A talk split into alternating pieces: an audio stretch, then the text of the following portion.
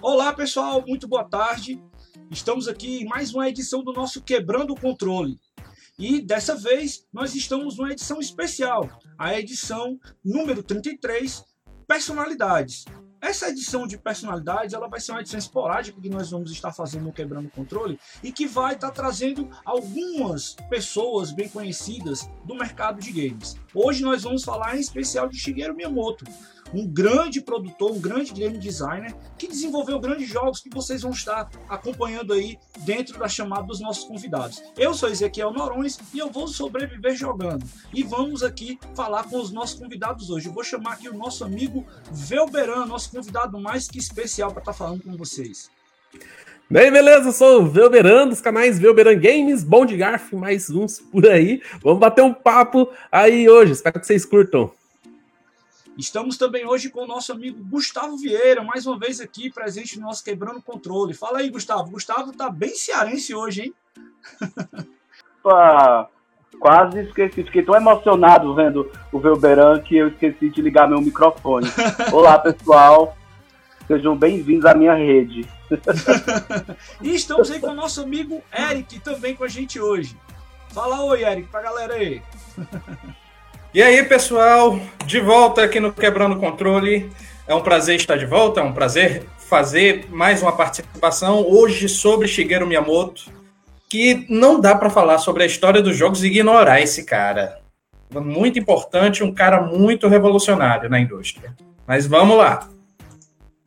Com certeza, a gente tem muita coisa para estar tá falando hoje, tá certo? Muita coisa para a gente estar tá, é, colocando para os nossos, os nossos convidados, tá certo? E para quem está acompanhando a gente aí, muito boa tarde mais uma vez para você que está conosco. Vamos começar então a nossa pauta, tá certo? Vamos começar. Shigeru Miyamoto né? É um designer e produtor de jogos eletrônicos do Japão, conhecido por uma das principais e mais bem-sucedidas, né, obras de jogos eletrônicos de todos os tempos. Ele entrou na Nintendo em 1977, quando a empresa estava começando no mercado de jogos. Seus primeiros trabalhos foram arcades no final da, da, dessa década e desde então seus jogos e os consoles da Nintendo entre as séries de Miyamoto estão Super Mario, Donkey Kong, Legend of Zelda, Star Fox, F-Zero, Pikmin e muitos e muitos outros que a gente vai estar tá comentando aqui. Ou seja, é uma história muito legal, mas vamos, tá certo, já dar a passada aqui para os nossos convidados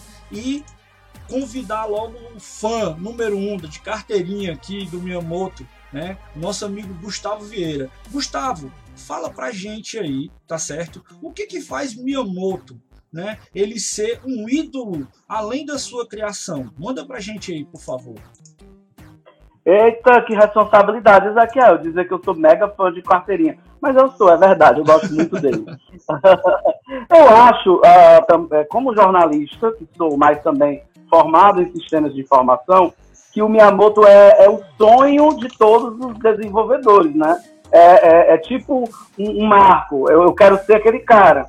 O cara criou Mario, o cara criou Zelda, o cara criou um monte de jogos, ajudou a criar também um monte de jogos e, e, e consoles também. Então, eu acho que o que faz ele ser um grande ídolo é porque ele representa, digamos assim, eu cheguei lá, né? Uh, então, talvez a gente olhando para trás, dá para a gente ter essa, essa noção e faz dele ser um ídolo. E ele é meio que um pai espiritual da Nintendo. A Nintendo é uma corporação gigante, ela precisa dar lucro e tudo, mas ele representa né, aquela empresa. Eu gosto de fazer uma comparação meio grosseira, mas é, ela vale, vale a pena fazer. Ele é como se fosse o Steve Jobs da Nintendo. É como se a Nintendo tivesse uma cara mesmo discordando às vezes alguns que ele fala e tudo, ele tem, ele representa ali uh, a Nintendo. Então, se a Nintendo tivesse um rosto, seria o rosto dele, né, na minha opinião. Então, eu acho que é o que faz dele ser um ídolo. E aí a gente vai conversar aí sobre os pormenores. Com certeza, ele tem um grande significado na história, né? Mas aí, na... coincidentemente, na semana passada, nosso amigo Velberan também lançou um vídeo. A gente vai estar tá colocando, tá certo? Quando for publicado esse vídeo colocado pra galera, a gente vai estar tá publicando um linkzinho também desse vídeo. Vebs, manda aí um recado, né? Sobre essa figura que é o Shigeru Miyamoto. Conta pra gente um pouco aí do que você também sabe. Se puder contar o que você não teve tempo de contar lá no seu vídeo também, pra gente vai ser bem bacana. O, Shigeru Miyamoto é, eu acho que a, a personalidade mais conhecida dos games, porque não só ele ajudou a alavancar os consoles depois da crise nos anos 80 nos Estados Unidos, como também é, pode dizer que ele é o Midas dos games. Tudo que ele toca vira ouro né? Até a coisa que ele não toca, mas usa a fórmula que ele criou para a construção de jogos, acaba dando certo. E hoje a gente tem a Nintendo como a gente vê agora, né? Que mesmo o console, né? Que a gente fala, ah, mas a Nintendo não vende tanto quanto o PlayStation 4, não vende. Bom, mais que o Xbox acho que já passou o Switch, né? Mas na geração passada lá, o Wii U amargou péssimas vendas, só que mesmo no Wii U, a quantidade de jogos que aquele console vendia era abissal, era muita coisa mesmo. Então, acabou que ele criou uma fórmula que quem curte o trabalho dele vai atrás. E praticamente todo jogo que sai aí da Nintendo vende horrores. Não tenho dúvida de que ele seja a personalidade mais invejada pelos outros estúdios e pelos outros desenvolvedores. Invejado só não, né? Também é que o pessoal se inspira muito no trabalho dele para desenvolver. Muito legal, muito legal mesmo a gente poder perceber tudo isso. Eric, você andou dando uma olhadinha e vendo alguma coisa aí sobre Shigeru Miyamoto? Você quer falar alguma coisa para a gente começar aqui já dar o seu pontapé inicial na conversa? Bem, é, como os colegas falaram, e eu falei na minha abertura, é, não tem como falar da história dos videogames pulando o Shigeru Miyamoto.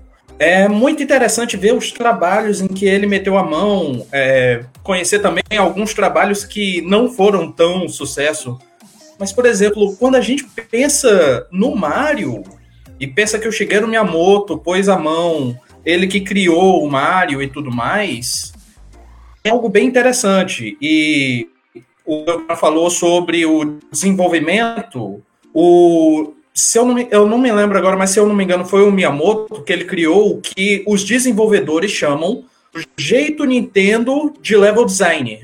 Não é exatamente com essas palavras, mas é algo do tipo. A Nintendo sempre segue um padrão no seu level design, onde apresenta uma mecânica, pois eleva o desafio dessa mecânica. É algo bem interessante que a Nintendo e o Miyamoto implementaram nos seus jogos, que para desenvolvimento é algo muito legal de se elaborar um jogo. Que assim a gente segue o que a gente chama de é, fluxo, que vai aumentando o desafio junto com a empolgação e a habilidade do jogador. Pessoal, a gente dando continuidade aqui, né? Uh, tem muita coisa que ele com certeza influenciou e que nós percebemos nos jogos e em muitas outras referências que ele colocou. Agora, o que fez, tá certo? Uh, Miyamoto ter uma, uma tendência, né? e colocar isso nas sagas que ele criou, como Marizelda, por exemplo, né? O, o, o, o que, que o futuro traz para essas franquias? A gente não poderia deixar de falar de, desses jogos aqui falando de Shigeru Miyamoto. Então, o, o, o, esses jogos eles têm né, uma, uma, uma, uma, tendência que influencia muitos outros jogos e que traz referências pesadas para o cenário de games e para as coisas que a gente gosta. Então, uh, quem poderia de vocês, eu acho que talvez o Véu pode começar aí dessa vez, né? O que, que a gente tem de influência desses grandes, dessas grandes franquias e o que fez, tá certo? E o que, aliás, o que, que vão vir né, no futuro para essas franquias. A gente sabe que Mario já tem Mario até dentista. né? A gente tem um monte de jogos que o personagem Super Mario aparece. Mas a franquia da linha principal, né? Por exemplo, o último jogo eu posso falar com certeza porque eu já tive a satisfação de finalizar duas vezes com meu filho, que é Mario Odyssey. É um jogo incrível. Eles conseguiram repaginar a história, o, o, o, personagem, o desenho, né, a construção do jogo, sem falar de colocar recursos adaptados para o novo console. Então, o, o, Mario Odyssey é um jogo fantástico, apesar de ser mais um Mario, que muita gente critica, né? Pô, mais um Mario, mais um Mario. Mas vamos lá, o que que essas grandes referências têm, que são os dois maiores jogos conhecidos dele, tá certo? E o que que essas franquias reservam para o futuro? A Nintendo, ela tem como um padrão, né, os jogos do Mario, da série principal, eles lançam apenas um jogo por geração, pulando o Wii U, né? Tem gente que fala que o Mario 3D World é o Mario principal lá do Wii U, só que o, a linha, né, o World, Land, é outra linha do Mario. O Mario do Wii U seria o Mario Odyssey, que, né, como a gente viu, acabou parando no Nintendo Switch. Então, a gente não sabe se vai ter mais um Mario dentro do Nintendo Switch ou se vai ficar só nesse mesmo. Tô falando do Mario da série principal. Pode ser que aconteça como foi no é, Mario Galaxy, né? Que foi o principal do Wii e depois eles fizeram uma sequência aproveitando a mesma engine, colocando lá, né? É, o Yoshi, mudando algumas mecânicas. Era praticamente um pacote de expansão do primeiro Mario Galaxy. Pode ser que a gente tenha alguma coisa desse tipo pro Mario Odyssey daqui a alguns anos. Mas o que a gente sabe, né, é que a Nintendo tá requentando alguns jogos antigos 3D do Mario para relançar, já foi divulgado, se eu não me engano, o Mario Paper, né, saindo pro Nintendo Switch, e eu tô torcendo muito para que eles lancem o Mario Galaxy pro Switch que é o melhor Mario que existe para mim. E só tem no Wii, né, um videogame que ainda rodava com uma resolução bem abaixo do que a gente está hoje, né? Tudo mais, então acho que iria ter muito valor se ele fosse remasterizado. Se o já o Zelda a gente sabe que tem mais um aí na, na agulha, né? Que eles estão produzindo uma sequência pro Breath of the Wild, só saiu um teaser bem curtinho dele lá, que não deixa muita coisa assim pra gente saber sobre o jogo, né? Só que o nível visual dele vai ser bem parecido e que parece que a Zelda vai ter mais participação dentro desse jogo também. É interessante notar é, sobre isso que eu falei, né? Que eles lançam poucos jogos do Mario por vez, porque os jogos do Mario eles não param de vender depois que eles são lançados, que é uma tendência de outros jogos, né? Então, vamos dizer lá, sai um God of War, estoura de venda no lançamento, daí depois a venda dá aquela caída e a Sony já começa a baixar o preço, já começa a fazer promoção, tudo mais, e hoje a gente encontra aí God of War o 4, né, do PlayStation 4, coisa de 50 reais, eu acho que você consegue o jogo, né? Isso se você não pega uma promoção aí na digital. A Nintendo não faz promoção dos seus jogos. Ele, assim, é raríssimo isso daí acontecer. Até aparecem promoções de jogos do Switch, mas os jogos da Nintendo mesmo dificilmente entram em promoção. Por isso que eles continuam valorizados durante toda a geração e eles continuam. É tendo receita com os seus jogos,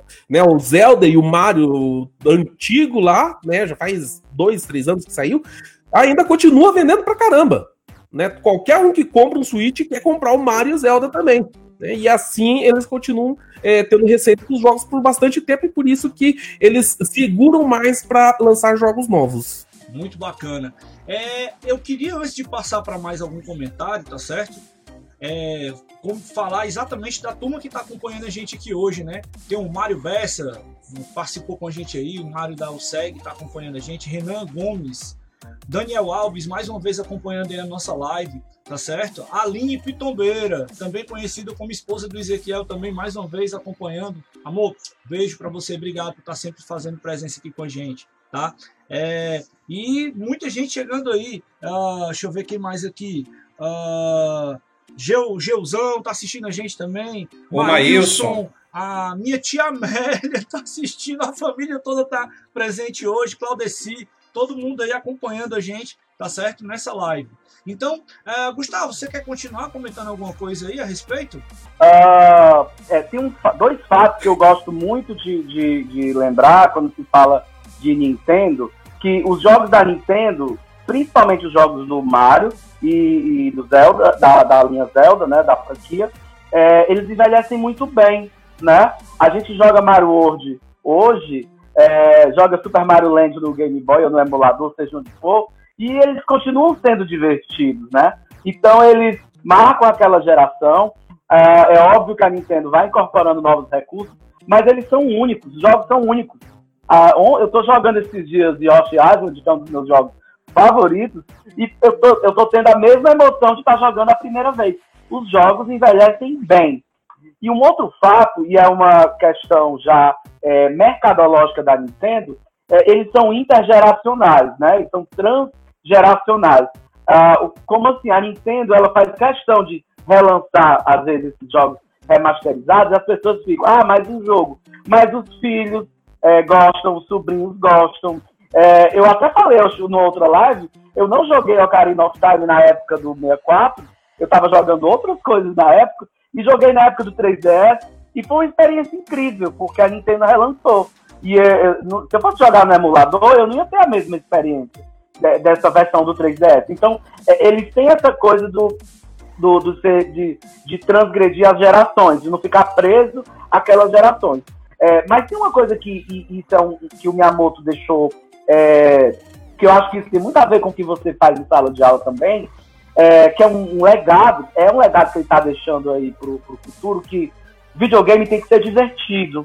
E a gente não programa imediatamente. A gente não vai direto para a linha de comando. A gente vai desenhar o jogo, a gente vai escrever, a gente vai pensar que cores é, aquele jogo vão, é, é, vai ter, uh, que que sons aquele jogo vai ter, que elementos vão ter. Então, esses elementos é que vão fazer o jogo ser divertido.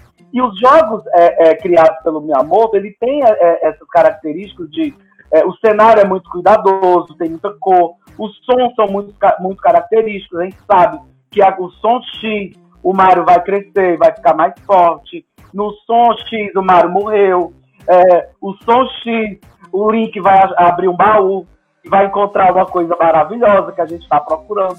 Então ele tem todo esse cuidado antes de programar o jogo, de deixar o jogo criativo, divertido, antes da, da parte técnica. Não tem só a técnica no jogo, tem toda a criatividade por trás, que foi um tema que a gente já discutiu em outro episódio aqui do Quebrando o Controle. E eu acho que isso é um legado é, é indescritível, porque videogame não é só técnica, videogame tem uh, toda uma série de elementos artísticos, né?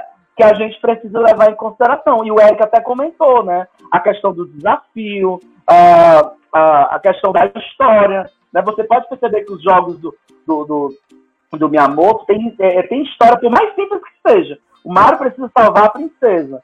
Sei lá, entra dentro de um, de um cano e é um lugar subterrâneo que é escuro. E para dar uma sensação de medo, tem que ter uma música é, é, de, de, escuro, de medo.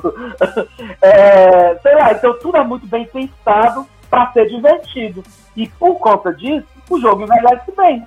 O jogo pega gente de todas as idades. A gente tem prazer em jogar, porque é, tudo foi muito bem pensado. Não foi um jogo feito só para ganhar dinheiro. Foi feito para ser uma obra-prima mesmo. Muito legal, muito legal. Você falou, né, exatamente essa questão do que eu faço em sala de aula. E quando eu estava em sala de aula com os meus alunos de jogos, eu gosto muito de citar o caso da fase 1-1 do Super Mario é um case para qualquer game designer, para qualquer pessoa que vai trabalhar com desenvolvimento de jogos. É essencial você conhecer a fase 1.1 do Super Mario. Tá certo? Antes de passar para o Eric, eu quero só fazer esse comentáriozinho, que eu sei que o Eric vai ter alguma coisa para acrescentar também, porque o Eric também gosta de desenvolvimento de jogos, né? É um dos talentos que ele tem, tá certo? Mas o que que tem na fase 1 do Mario? Inclusive tem um artigo que eu já escrevi no, no, no nosso site lá da USEG, né, que é, eu trato exatamente dessa questão. Já falei também, inclusive, sobre Mario Maker, que é outro jogo fantástico, tá? Que todas as pessoas deveriam conhecer e jogar, porque além de você ter a oportunidade de jogar Mario, você constrói o seu jogo do Mario. É uma coisa muito bacana, é muito divertido isso, sem falar das fases ilimitadas e infinitas que a turma cria aí, coisas impossíveis que eles fazem. Mas voltando à questão da, da, da fase 1 do Mario, você vai ter uma experiência nessa fase de que boa parte do que você vai fazer no jogo você executa nessa fase como aprender a pular, a bater nos cubos, né? Ou seja, nos quadradinhos, a você saber que você tem que é, é, passar por determinadas partes do jogo, que você vai ter que pegar bandeira, que você vai ter que escalar determinados, é, é, é fazer a subida das escadinhas. Então, tudo aquilo ali é uma construção de level design que leva você a conhecer artefatos e elementos que vão estar presentes durante todo o jogo. Isso acontece também, diferente um pouco, mas seguindo a mesma linha de raciocínio no Mario 64, em que você fica naquela parte externa do castelo, fazendo uma série de movimentos e aprendendo a, a utilizar os recursos do jogo, porque naquele momento o Mario 64 ele era uma novidade, né? Então muitas pessoas precisariam se ambientar e conhecer como é que seria a jogabilidade do Mario em 3D né? Então, você teria que se ambientar e perceber como é que seria a mudança e a percepção do jogador com relação a isso. E ele deixou aquela parte externa do castelo do Mario 64 para você poder fazer isso. Então, é uma coisa muito legal e esse pensamento e essa visão é o que faz com que a genialidade do, do Miyamoto se sobressaia, tá certo? Tem alguma coisa para dizer aí, Eric? Pronto. É, que que vocês falaram bastante, da, principalmente o Ezequiel falou da fase 1.1 do Mario, que realmente é uma aula de design. Outra aula de design, só que aí não tem tanto a ver com o Shigeru, é a primeira fase do Mega Man X. E para quem quiser ver, eu sugiro o vídeo The Sequelist Mega Man e Mega Man X do Scott Falco. Agora, voltando para o Miyamoto. É, como eu falei, é interessante o jeito como ele apresenta os desafios. É uma maneira vários desenvolvedores usam hoje em dia para apresentar os desafios nos jogos. E o, o, o, sobre os jogos do Mario é interessante porque cada um tem uma diferença. Por exemplo, do Mario Mario 2, tudo bem que eu vou falar da versão americana, são os diversos personagens com diversas habilidades. Mario 3 foi a apresentação de vários power-ups. O Super Mario World a introdução do Yoshi, nosso querido Yoshi. Todo jogo novo do Mario, apesar da história sempre ser a mesma de ir resgatar a princesa, ele tem alguma diferença na mecânica. E essa que é a graça dos jogos do Mario. Não é a história que fica super elaborada, como a do 64 que a princesa chama para comer um bolo. É justamente essa introdução de novas mecânicas. Aí teve o salto pro Nintendo 64, veio o Mario 3D, Teve o Sunshine, que é meio. Tem opiniões diversas. Tem o Mario Galaxy, que é fantástico. É fantástico. Eu não terminei, mas eu admito que ele é muito bom. E Mario, ela tem, tem essa divisão. Tem os jogos 2D, tem os jogos 3D. Que aí a gente separa o New Super Mario Bros. e o, o, o 3D World, o Odyssey que saiu agora. Então eu acho que a, o Mario ele vai seguir nessa divisão 2D, 3D, assim como tá a franquia Zelda, que também tem seus jogos. 3D, que é o caso do Breath of the Wild, que surgiu lá atrás no Nintendo 64, esse conceito do 3D, o Ocarina of Time, e é, é, agora o 2D saiu recentemente o remake do Link's Awakening, que tá muito bonitinho. Eu tô louco para pegar esse jogo. E o, o último que eu joguei de 2D foi o A Link Between Worlds, que é um jogo muito bom. Eu finalizei ele três vezes. 3DS. Muito três na mesma frase. Pro futuro deles, que a Nintendo vai dividir é Mario 2D, Mario 3D. Ela tá muito bem de vento em polpa com o Super Mario uh, Super Mario não, com o Mario Maker 2, que recebeu uma atualização muito grande agora. Eu acho que eles vão fazer outro Mario 3D, porém vai ser para a próxima geração, não vai ser para o Switch. Quanto a Zelda, o Velberan citou aí o teaser do, da continuação do Breath of the Wild, que eu estou aguardando ansiosamente, que Breath of the Wild é um jogo muito bom, e eu acho que eles vão fazer outro Zelda 2D, mas eu não tenho como confirmar essa informação. Pessoal, a gente sabe, né, que até seguindo nessa linha, ele explorava bastante a questão dos personagens, né? Ele coloca cavernas, flores, né? É, elementos que cospem fogo, cães presos, postes, florestas mágicas. Tudo isso ele utilizou, né, para poder influenciar na sua obra. Agora, ele via muito do mundo ao seu redor para poder perceber isso. Eu acho que o, o Velberan deve ter alguma coisa para a gente comentar a respeito disso, porque tem uma historinha, né, Velberan, que fez é, é o, o, o, o, Miyamoto ser o que ele é, né? Então, o que, que a gente pode aprender né, nessa, nessa percepção que ele teve, tá certo? E o que, que ele pode passar para a galera que desenvolve jogos, aproveitando já que a gente está falando dessa linha, né? O que ele pode passar para a galera que desenvolve jogos com essas influências?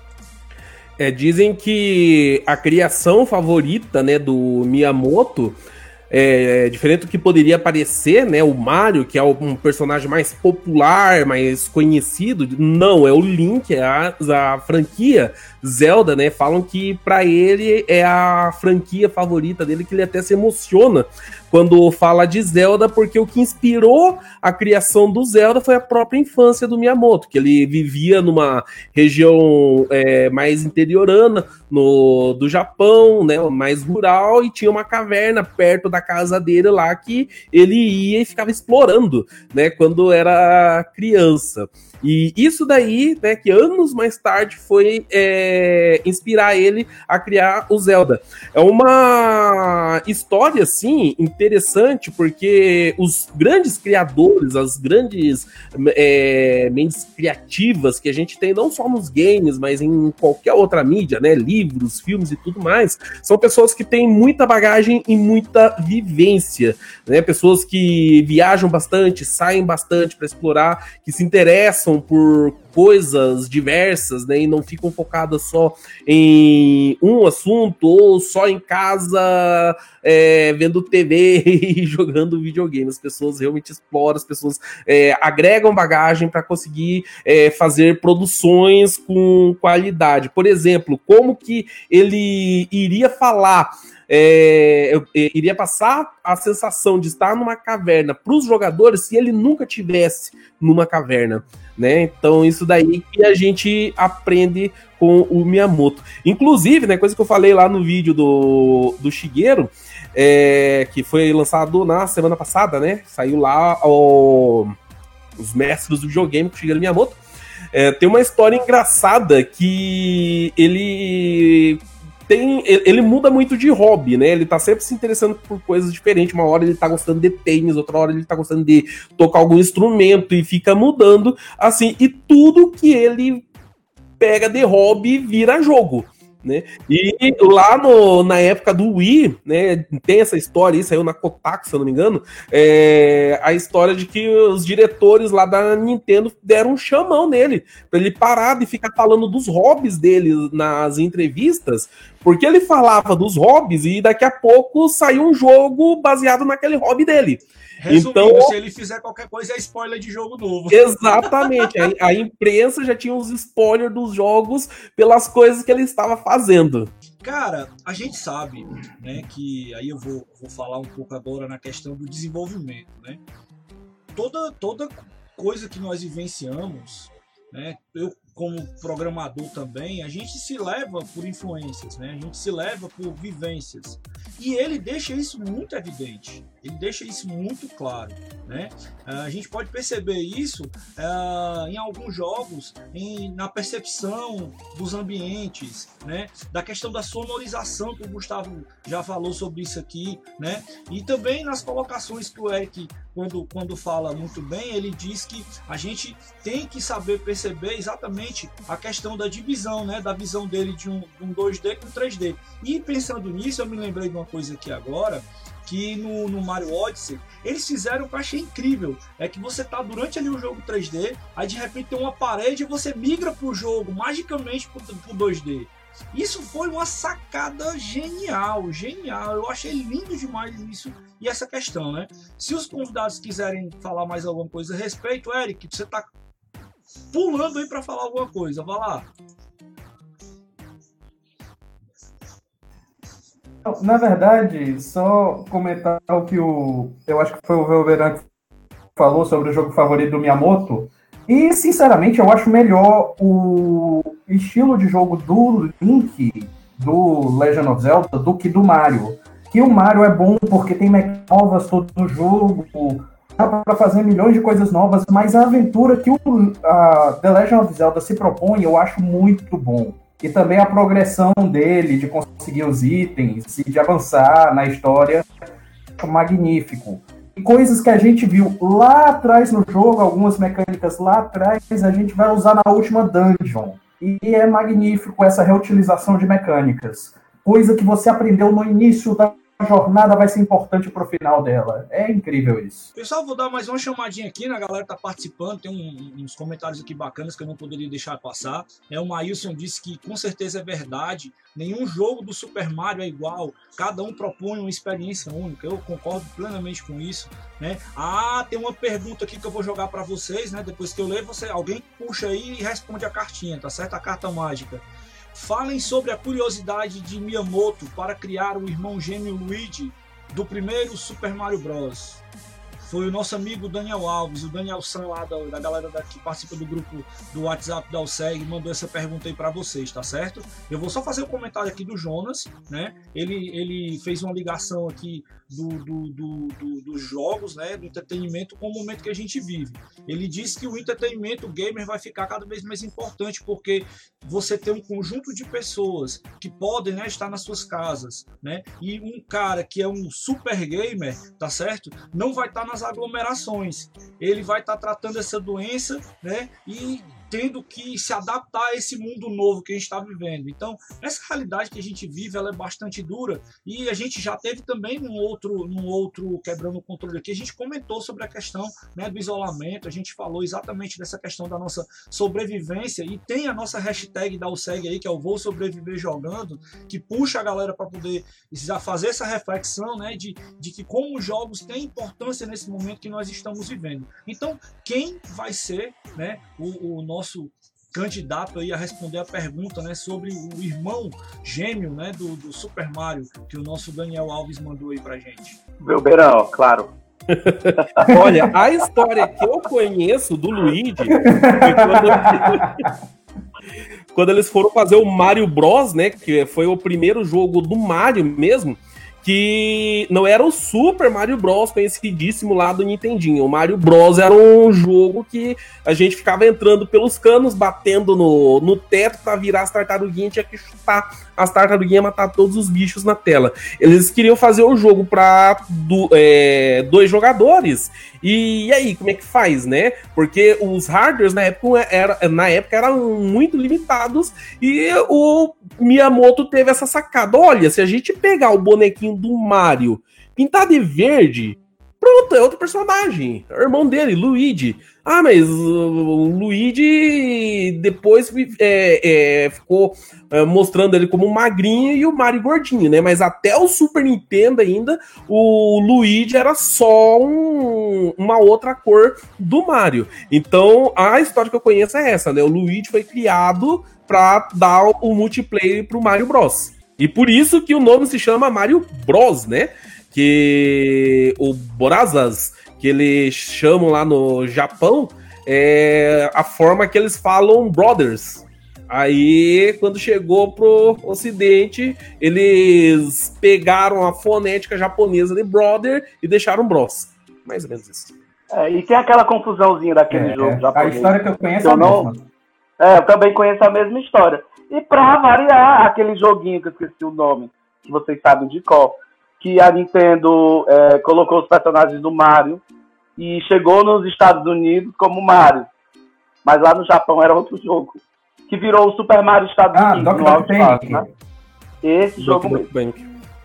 E, e aí o que aconteceu? Teve o desenho do Mario, né? O desenho animado. E aí, no desenho do Mario, né, quando fizeram a adaptação para TV, o Luigi era medroso e o Mario era corajoso. Então, assim, o Mario era corajoso, o Luigi medroso, e acabou gerando essa personalidade. Paralelo a isso, tinha um jogo do Super Nintendo. No jogo, tecnicamente, eram os dois. E aí, no futuro, no, acho que no Game Boy Advance só, que o Luigi veio ter, realmente ser medroso. Tem um jogo, inclusive, o Luigi's Mansion, e essa ideia do Luigi medroso. Mas o Luigi é medroso desde 89. Fizeram o Luigi medroso. E também tem uma brincadeira que o Mario é gênio, eles são gênios, mas tem uma história de que é, o Mario nasceu primeiro, porque no Japão, mesmo sendo gêmeo, quem nasce primeiro cronologicamente é o mais velho, manda no, no outro, mesmo sendo gêmeo. É, é uma loucura essa história, mas é bem curiosa tudo do Mario é bem curioso. E quando a história não é legal, eles inventam, né? Inventaram agora que o Mario não é mais encanador. E aí a gente tem que acreditar. Lembrando que o Mario começou como um carpinteiro, né? Não era é. encanador.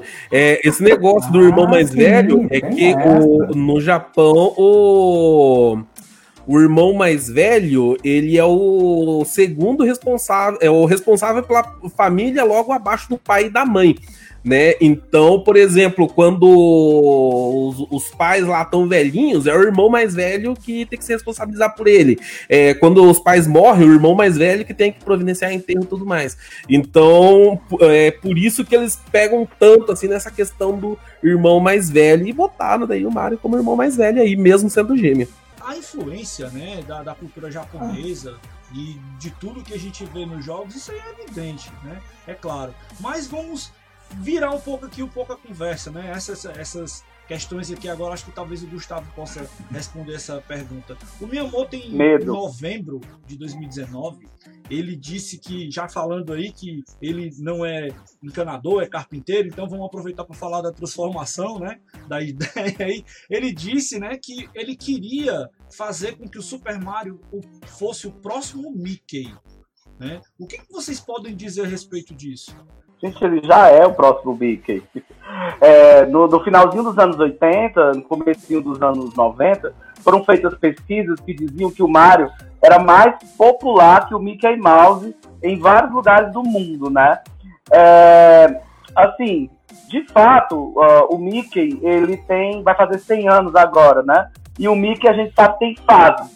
E, inclusive, está sendo discutida agora a questão do fim dos direitos autorais do Mickey, que eles já venceram e a Disney vai lá, no, na, na, lá em Washington, faz um lobby, conseguem postergar por mais tempo, e vez ou outra a Disney está relançando o Mickey para não perder os direitos autorais. O Mario, é, ele tem o quê? 40 anos, né? É, acho que o jogo foi 25 anos, agora recente, 30, eu não sei. Sei lá, o Mario deve ter entre 35 e 40 anos que ele apareceu. Mas o Mario é muito popular, né? Mesmo as pessoas que nunca jogaram nenhum jogo dele conhecem a imagem do Mario e sabem que ele está relacionado a videogame. E, e o Mario já, já saiu das, de várias mídias, né? Uh, já saiu em várias mídias. Além do videogame, tem CD de música, tem camiseta, tem brinquedo uh, e tudo. Então, e aí a Nintendo, tá, com a Universal, está, está lançando os parques né, do Mario que ia ser em 2020 o primeiro e parece que agora foi adiado, mas enfim, tem os parques, tem um filme em produção, e esse filme, se Deus quiser, não tem nada a ver com o que foi feito nos anos 90, vai ser um, um, uma animação, inclusive, é, em 3D. Uh, ah, então, assim, uh, eu acho que é um desejo que já está, independente do Miyamoto, o Mario é o novo Mickey, o Mario é o grande, digamos assim, representante dessa, desse final do século XX, sabe? É um personagem que já é bastante popular. Vai no carnaval, em qualquer lugar, e sempre vai ter uma pessoa vestida de Mario. A pessoa bota um bigode, bota um, um, um macacão vermelho e tá lá de Mario. Então o Mario tá tão popular quanto Frida Kahlo, é, Che Guevara, é, Piratas, é, é, o, aquele Piratas do Caribe, o, o personagem que Jack Sparrow. Então, assim, o, o Mario já transgrediu aí a, essa ideia de, de ser uma coisa de nicho. Os jogos, talvez não, mas a figura, a imagem dele, do bigodudo italiano, do, daquele olho grande, do, do chapéuzinho, é super popular. Tem gente que nem sabe o que é o Mario, mas é, é, conhece o Mario. É fato. Então ele é sim o novo Mickey. Talvez vai ser mais novo Mickey ainda no futuro. Mas ele é sim o novo Mickey. É, o Mario, não só o Mario, mas vários outros personagens da Nintendo, eles são bastante inspirados em personagens da Disney, né? Como, por exemplo, o Link, que foi fortemente inspirado no Peter Pan, não o Peter Pan dos livros, mas o Peter Pan da animação do, da Disney, que usava aquele gorro, né? Que tinha um, um visual todo diferente que o Peter Pan do livro não tinha, né? Então o Link é bastante baseado nisso e o Mario, ele é muito inspirado sim no Mickey Mouse e uma coisa que fica cada vez mais evidente, né? Lá no comecinho ainda não era tão visível assim, mas depois que ele começou a falar e ter mais animação, você vê que ele é Mickey Mouse pra caramba. O jeitinho engraçado dele falar, a, a luva branca, a, a, luva branca, as poses que ele fala. Só que essa inspiração vai bem além do visual dele, né? É, vai também na própria maneira como a Nintendo constrói os jogos. Isso daí teve uma declaração,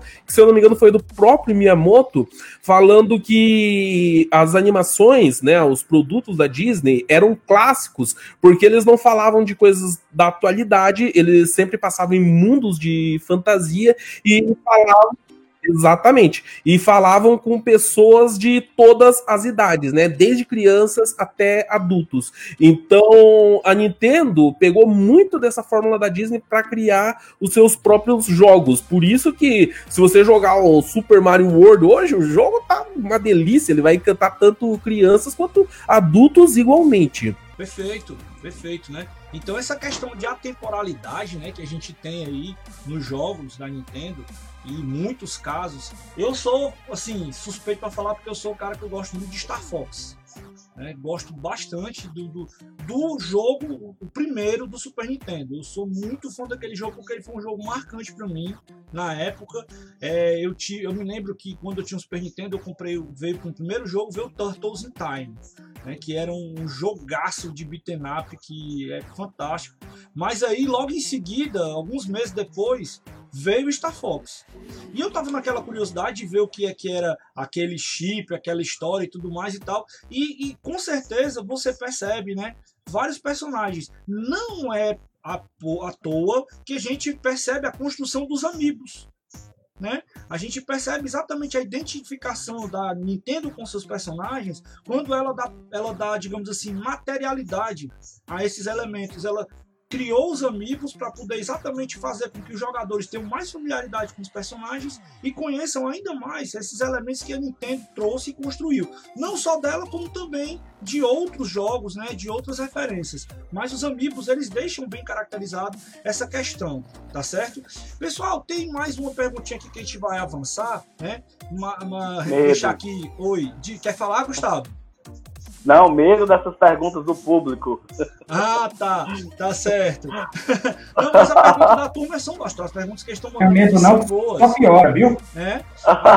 Pronto. Já, que vocês falaram, vamos mandar mais um agora da galera. Né, o Rony mandou uma pergunta o seguinte. É verdade que o Miyamoto odiou o Donkey Kong criado pela Rei na época, né? Que ele queria o jogo como foi no Yoshi Island. E aí, Cara, é, tem no livro A Guerra dos Consoles, a história do Donkey Kong da Rare, e eles não especificam que o Miyamoto odiou o jogo. Só que diz que a Nintendo do Japão desdenhou dele até ver o jogo pronto. Né? A, não o Miyamoto só, né? Mas a Nintendo geral diz que foi um cara da Nintendo da América lá, né? É, pedir verba pro, pra Nintendo do Japão para fazer um jogo nos Estados Unidos, japonês. Os americanos querendo fazer jogo, olha só, né? É, daí o cara, né, mandou um argumento, ele conseguiu a verba para fazer o jogo e botou a Rare para fazer no que hoje é conhecido como a Treehouse da Nintendo. Eles fizeram um estúdio dentro da Nintendo da América lá, todo fechado, né? Que os, nem o, o diretor da Nintendo da América, na, na época lá, ele tinha acesso livre ao lugar lá para saber o que, que os caras estavam fazendo. E eles só foram ver o jogo depois que ele estava praticamente todo pronto. Né? Aí, o que, que é falar, né? Pois Essa é, eu não sabia dessa história.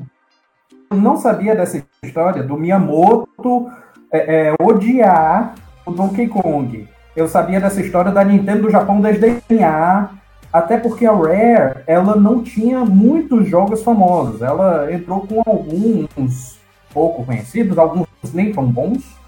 Mas quando chegou no Donkey Kong, foi um estudo que a Rare ela fazia engenharia reversa dos jogos da Nintendo, do console da Nintendo, para poder fazer o Donkey Kong. Tanto que tem história do David Wise fazendo a música, que é uma história muito interessante. Quem puder ir atrás de vídeo sobre essa história, vá. Porque essa produção do Donkey Kong, ela é revolucionária, que usou modelos 3D pré-renderizados, aí cortava ele como se fosse sprite.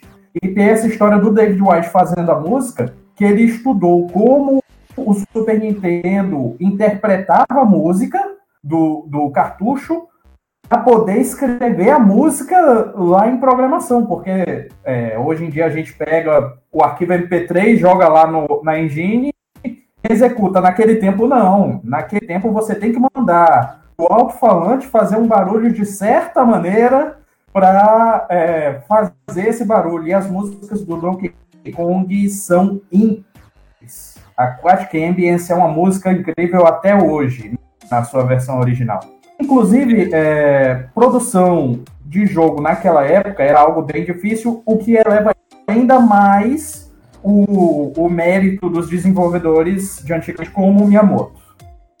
É, só complementando aqui, né? Toda vez que eu conto essa história aí que tá no, no livro, é, sempre vem gente falando: ah, mas a, o Donkey Kong foi feito na Europa, porque a Rare é um estúdio europeu. Sim, a Rare foi fundada lá na Europa, mas o Donkey Kong, pelas contas que a gente tem, ele foi produzido no estúdio da Nintendo dos Estados Unidos. Beleza, mesma coisa. A Sony é uma empresa japonesa, mas tem estúdio no, na Europa, tem um estúdio no, nos Estados Unidos, em vários lugares globalização que chama, né? Mas vamos falar de um jogo. É, falar de um jogo que eu. É, quando eu era criança, eu chorava porque eu não sabia jogar. Depois de adulto, eu fui atrás de jogar e me diverti bastante.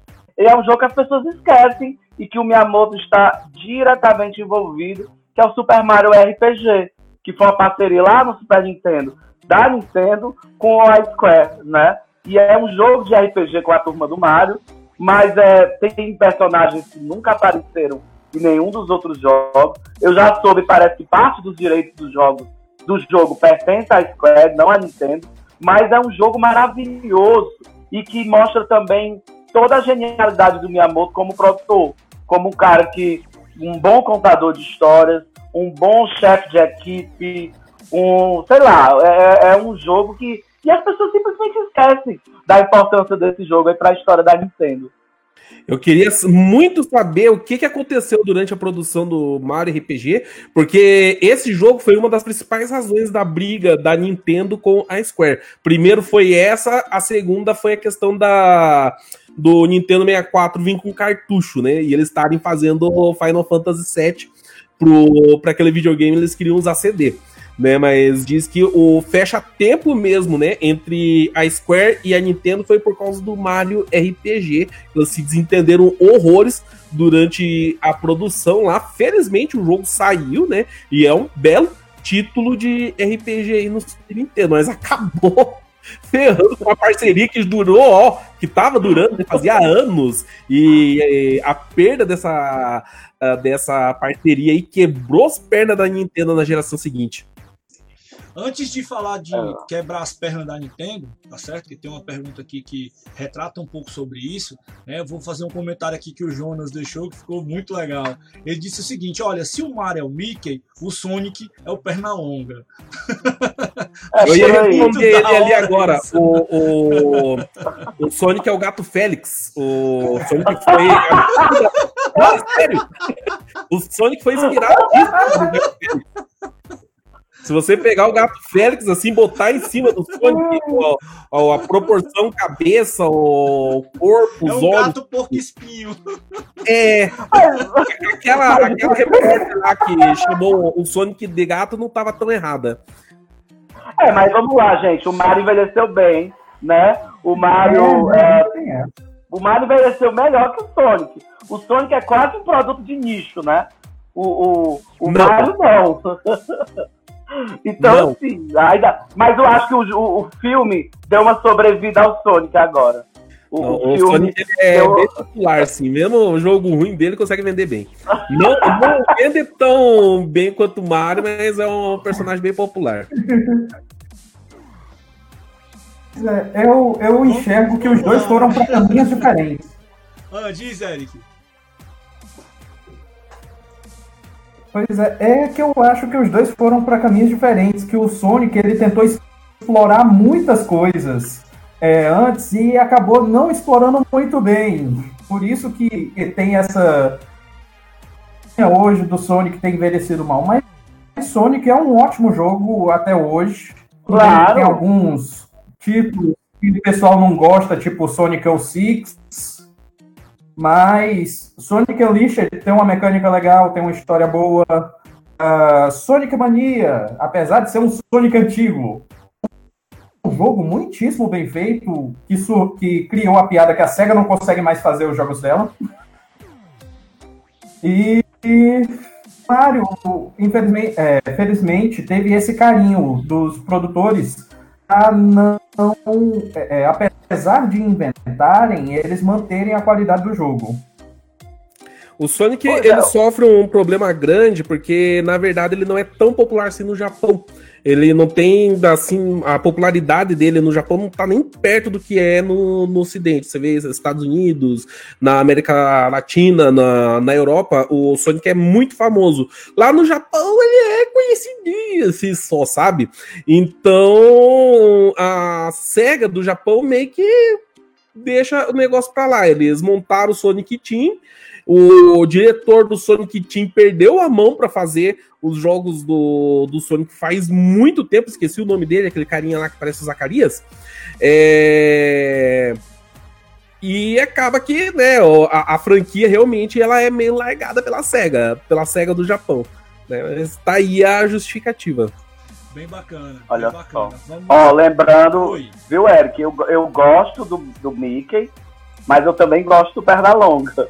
E também gosto Gato Félix. Então, Ah, inclusive, inclusive ele comentando um negócio Então que divida-se. o, o Velberan comentou que o, o Mario é total inspirado no, no Mickey, lembrando um pouquinho esse comentário do Velberan. Quer dizer, então, que a- os olhinhos do Cap são as orelhinhas do Mickey? Será? Será? Pode ser. né? Beleza. E a luva do Mario, hein? hein? Mas enfim. Vamos aqui para a próxima pergunta. Pessoal, a gente falou aqui sobre briga, né? Deixaram aí no ar a guerra dos consoles, né? Um pouco evidente, né? Falando de, de, de Sonic, falando de Mario. Cara, Guerra dos Consoles é, é um livro excepcional que merece ser lido. Ele tem que ser conhecido porque antigamente a briga não era uma coisa assim é, é tão sutil como hoje a briga era valendo, os caras faziam comercial afrontando os outros, entendeu? Era muito divertido.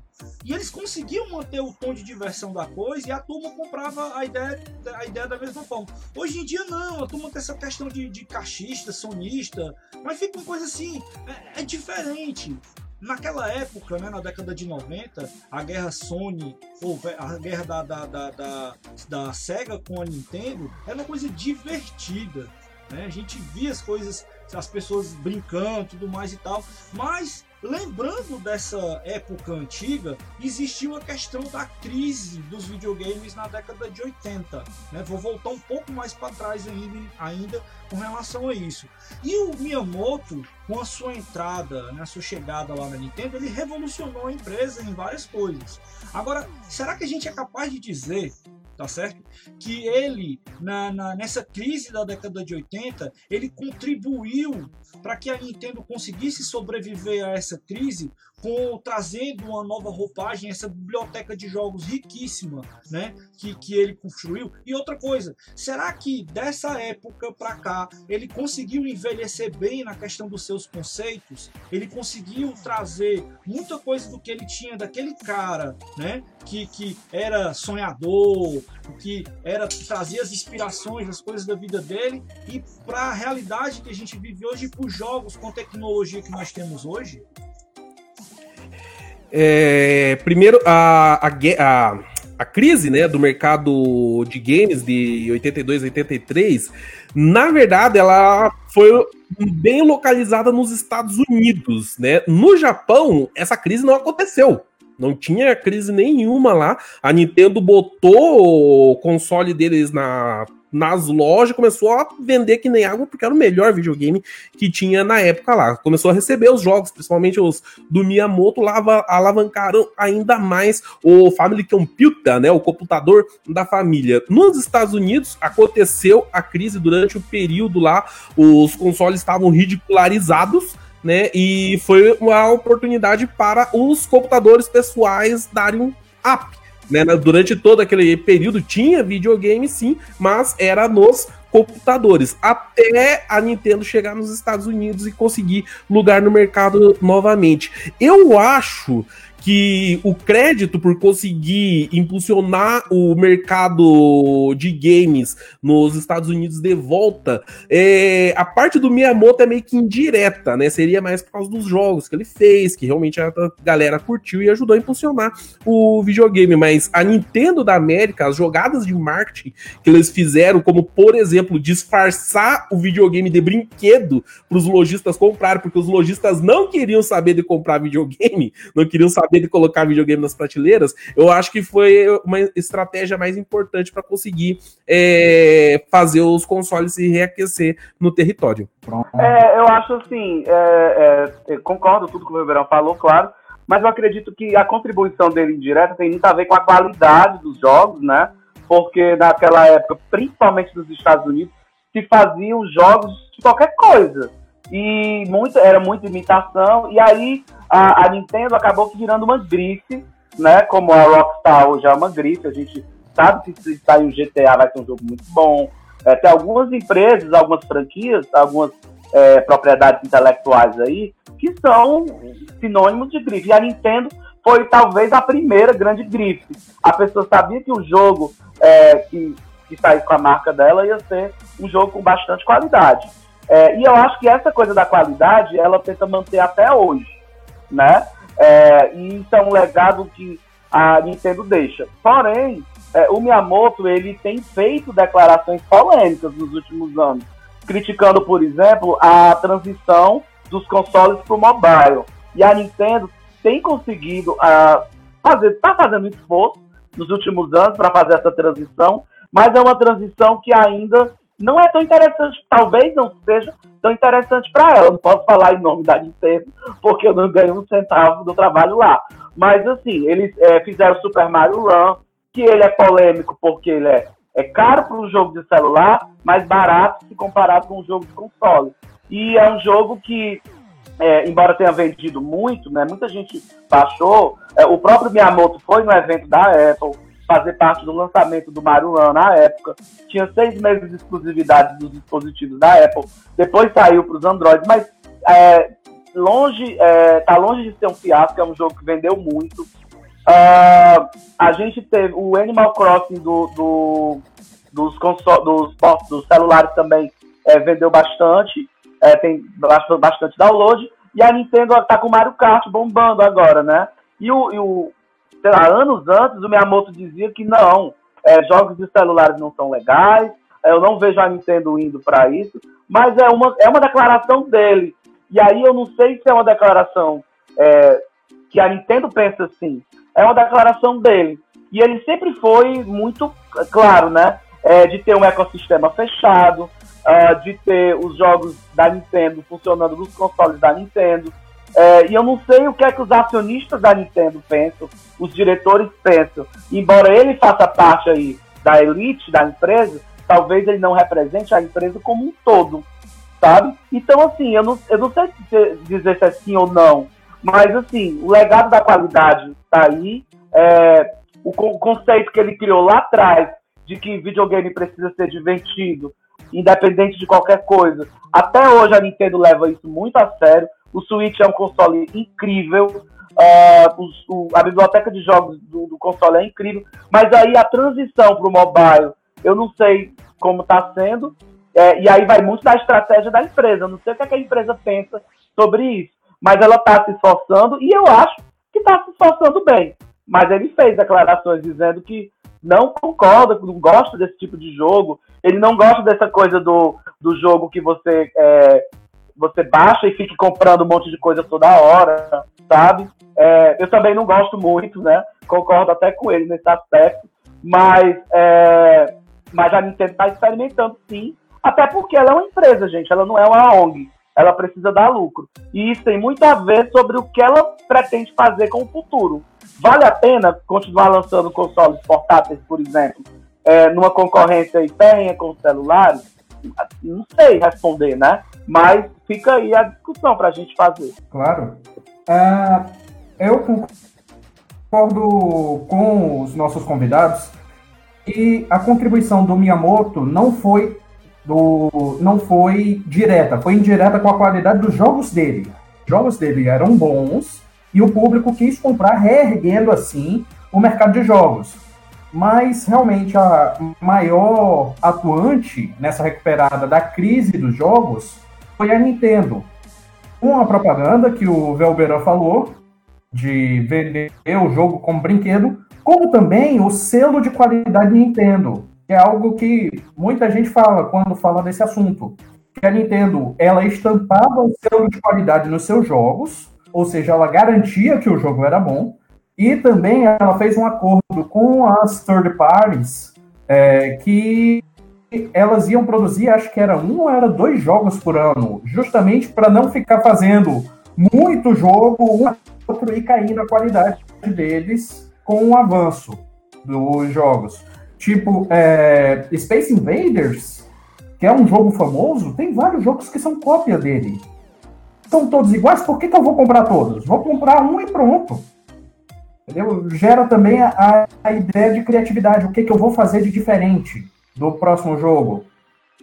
E entrando um pouco no que o Gustavo falou, sobre a Nintendo ir para mobile, no momento, a gente tem os jogos que o, o Gus falou, que é o Mario Run, o Mario Kart, Animal Crossing Pocket Camp, o Fire Emblem. Fire Emblem para celular também. Ah, eu vejo isso mais como uma experiência da Nintendo. Tipo, o Mario Run, ela quis fazer um, um jogo free to start, onde de graça você consegue ir até um certo nível, mas para jogar o jogo inteiro você tem que comprar o jogo. É também o que a Aquiles fez com o Horizon Chase. É do mesmo modelo. Uh, o Fire Emblem, eles fizeram o modelo Gachapon. Beijo pro pessoal da Quiz. Uh, o Fire Emblem é um modelo Gachapon, se eu não me engano. O Animal Crossing, eu só ouvi falar dele no começo, tanto que eu nem consegui jogar ele no começo e perdi o interesse. E o Mario Kart Tour, ele é magnífico, se você pegou ele no começo. Inclusive, temos mobilizando de Mario Kart Tour, vá lá ver. O Mario Kart Tour, ele é um ele é um caso interessante de se analisar, porque quem pegou ele no começo e mantém jogando, você consegue se manter no nível competitivo. Mas quem for pegar agora vai ter uma certa dificuldade, principalmente no multiplayer. Inclusive, vale talvez uma reedição desse mobilizando, mas por enquanto é isso. E eu acho interessante a Nintendo entrar no mercado mobile. Miyamoto falou isso, mas realmente ele não representa a Nintendo, ele é só parte da Nintendo. E a Nintendo talvez tenha aberto os olhos, algo que a gente até já comentou aqui no Quebrando o Controle, eu já comentei, que o mercado mobile é um mercado que dá para se lucrar muito, porque é a maior plataforma instalada no mundo. Todo mundo tem um celular. Todo mundo tem um smartphone. Então, se você produzir um jogo para celular, você não precisa vender o console. Você não precisa vender um Play 4, um Xbox One, ou então um Series X que vem agora. Você já tem, a, pessoa já tem, ela só precisa baixar e jogar. Ou então comprar e jogar. E, e mercado mobile, ela, ela tem uma, uma chance de crescimento muito alta e uma chance de lucro muito alta. Tanto que Activision e outros, é, eu esqueci agora quem é, foi que produziu, mas Stardew Valley, que é um concorrente aí, um sucessor espiritual do Harvest Moon, já foi para celular. Nós já temos é, Call of Duty. Quando surgiu o PUBG, Garena fez o Free Fire, que é o, era o PUBG Mobile há um tempo atrás. Era o representante dos Battle Royale. Então o mercado mobile tem um consumo muito elevado. E com isso, o lucro no mobile acaba sendo muito bom. Se quiserem complementar aí, é, eu acho que o que tem para falar é que é, o Miyamoto, a posição dele hoje na Nintendo é mais como consultor de desenvolvimento. Claro que ele dá suas opiniões, só que quem toma as decisões lá são os cabeças. E a, a Nintendo, como tem uns acionistas delas lá, se os caras falam, ó, bota jogo no mobile, ó, Miyamoto que se vire, vai ter que pôr, né? Tipo, ele é um grande funcionário, mas ainda assim ele é um funcionário dentro da Nintendo. Ele que lute, né? Oi? Ele que lute. Por aí. Então, a, é isso a mesmo. Uh, do mobile é bem isso. Dá para entender que ele não goste, né, de mobile nem de jogo free to play, que a Nintendo ele e a Nintendo são produtor, é, produtoras bem conservadoras, né? Eu acho que a Nintendo é a, a, mais conservadora de todas as produtoras de games, pelo menos a, entre as mainstreams. É, que eu digo conservador não da parte política, que o pessoal fala de conservador e tal. Eu falo de conservador dos princípios lá antigos da empresa, tá? É, antes que o pessoal queria. Não, tem que, tem que explicar direitinho, né? Então, as coisas estão mudando agora. É claro que eles não vão gostar muito, mas eles vão ter que se adaptar, né? As mudanças, as mudanças são boas, são ruins, né? Isso daí cabe a discussão. Só que a gente sabe que se as empresas que não se adaptam ao mercado acabam uma hora ou outra acabam desaparecendo, né? Então, vamos supor se daqui a 15, 20 anos, os games. É, acabe os consoles e os games eh, sejam jogados só no celular ou, em, ou por cloud. O que é uma coisa bem plausível, é bem possível que aconteça. O que, é que vai ser dos consoles da Nintendo? Como que vai ser se eles não se adaptarem a, a esses novos tempos, né? Eles vão desaparecer. Então eles têm sim que ir, né, se adaptando ao mercado, mas dá para fazer isso daí sem perder as características da Nintendo, como é o caso aí dos jogos de mobile que o Eric e o Gus citaram. Bacana, pessoal. Cara, a questão dos jogos mobile é uma realidade. Né? Você pegar o mercado de celular e de tablet, ele é avassalador com relação ao mercado de consoles e de PC. Ele bate de longe os dois juntos. Entendeu? Então não tem o que se discutir. É um mercado que está emergente, é um mercado que tem uma rentabilidade gigante, principalmente na Ásia. A, a China e os Estados Unidos hoje são os mercados que mais consomem jogos né? E esses dois mercados, eles consomem jogos mobile demais. Então você não pode ignorar o mercado. Não é uma questão de, de defesa de ideologia, de, de, de lado A, lado B, e nem nada disso não. É uma visão de sobrevivência, mercado.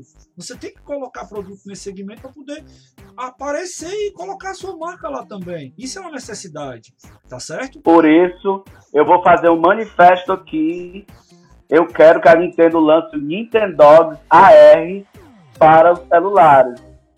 Aí sim, hein? Eu quero o Nintendogs realidade aumentada. Eu quero Caramba. levar o meu cachorro virtual. A Nintendo, olha, me escute e faça esse jogo, você vai ficar rica. Não tem pra Manda ideia lá, esse bom. Olha, se tiver o Nintendogs AR, eu vou levar os meus cachorros, meus dálmatos virtuais para passear da praia, para cruzar com os, os dálmatas dos outros. Vai ter pior. Maravilhoso. Esse é o Gustavo. Será que vai ter animação dos cachorrinhos em cima do outro lá, mano?